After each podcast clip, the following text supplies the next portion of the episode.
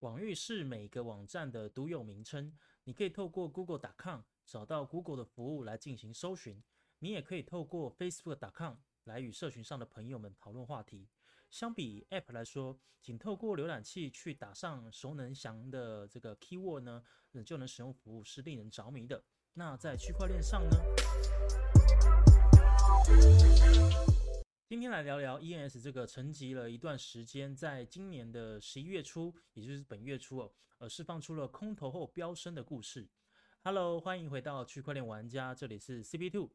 大家有没有买过网域的经验呢？像是 Google 就拥有了 Google.com 这个域名，那一般的用户呢，可以透过该网址搜寻到 Google 的服务。那你在创建这样的服务的时候呢，你就会需要一个网域。然后其实网域的背后啊，它其实是一连串的数字地址。也就是我们常听到的 IPv4，那这是一串你基本上你不会记住的一段数字了。那就像我们在区块链上面，每一个钱包呢都有它属于它自己的一个地址，那它是一个四十二呃字元的长度的加密数字字串的。那你一般人呢基本上是记不住的啦。而在这个时候呢，如果有一个简单的 keyword 就可以记住的话，那是不是可以更容易的使用到该服务呢？然后你也可以去转账你的虚拟货币。就像是，假如是呃 cb2.com 或者是 cb2.eth，它都是呃一种我可以快速去记忆的一个地址哦。所以在以太坊中就出现了这样的一个服务，叫做 ENS，叫全名叫做 Ethereum Name Service，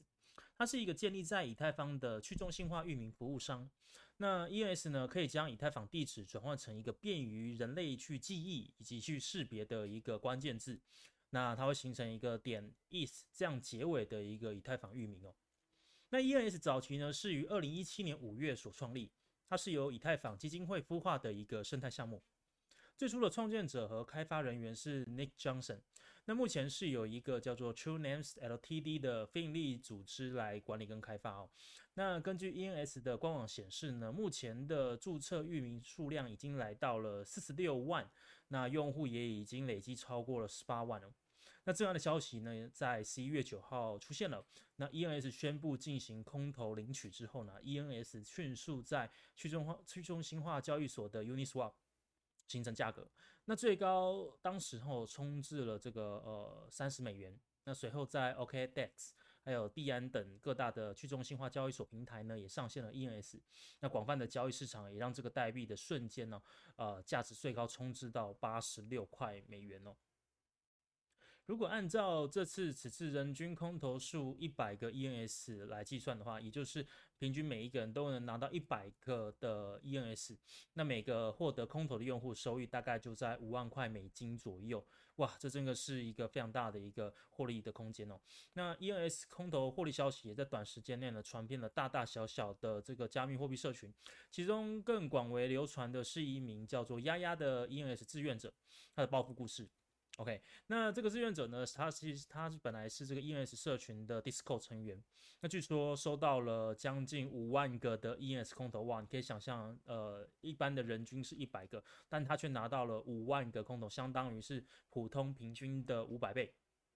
那为什么他可以拿那么多呢？就是因为他本身是呃很早期的 ENS 社群的 Discord 的呃用户，并且呃也呃参与了蛮多早期的一些推广跟宣传，所以拿拿拿到了比较大额的这个空投。那以当时候这个 ENS 最高是八十六，我们以八十块来计算的话，其实丫丫在这一波的空投收益呢就达到了四百万美元哦，这是非常惊人的。那这条巨额的空投暴富传奇呢，也在社群平台上面去疯狂转载跟流传，那加速了大家对于 ENS 域名服务商的知名度。在有这样的大的利多消息释出，更多人也同时重视到了 ENS 域名在区块链上的重要性。那将不易记住的数字转换成易记的关键字哦。那在这个以往的现实世界中，也有这么一个角色哦，它就叫 DNS，就 Domain Name Service 啊。如果今天你是有呃购买过网域的玩家，基本上你对这件事情应该不陌生。它它是这个域名跟你对应 IP 之间的转换服务器哦，就相当于一名书记的翻译官，让它自动把我们所输入的这个网站的网址哦。呃，这个呃说错说错了，不好意思，是网站的域名哦，翻译成了相对应的 IP 位置，那从而调出了这个对应的网页。而以太坊的地址呢，是由这个零 x 开头的。那由大小的写的这个字母啊，跟数字组成的这个字符串，在使用过程中呢，它容易发生记错的情况。那之前在 Etherscan 上啊，我就曾经看到过一位苦主啊，在他的这个其中一笔交易里面呢，就留言说，呃，这个呃告诉对方说，哎，刘不好意思，那个求求你，我转错了这个一个 EPH，那你可以留下一百美金哦，请你转回来这样子。那当时候我看到我就呃。这个没想到这件事情真的会发生哦，所以其实呃这件事情在我们在使用钱包的过程也很容易的呃发生这种错误转账的机会，但对方他根本不会知道说，哎，他今天是不是的多了多少钱，或者是呃这个即使他知道了，他要对方能够在这个主动转回的机会啊，根本是微乎其微的，所以它就变成算是一种变相的空头吧，就是个人空头哦。所以这个其实真的是一种困扰了。如果说呃你自己没有办法去记忆这个地址的话，很容易就会输入错误。毕竟它是一个非常呃长的一个数字的字串。那我自己曾经在现实生活中也发生过啊，不仅仅是在这个区块链之中，OK，我也发生过这样的惨案，就是我把某一个点数呢传到呃这个呃误传到了别人的这个账户里面了。那当时候他是需要输入的是电话号码。OK，所以你可以看到，就是说连电话号码我自己本身呃都会输入错误，那更不用说是一些更长的字串。所以一下子打太快的情况下，哎，太有信心的，我们就把这个点数转出去了。所以殊不知这个点数这个呃，不小心转出去之后，它又只能转一次，它不可能再再再转第二次嘛。那再来就是你要追讨又很麻烦，因为你也不知道说这个电话是谁。呃，你可能要再打电话过去。那在这个区块链上面呢，你你不太可能打电话过去，你也呃没办法去联系到对方。呃，你可能透过这种在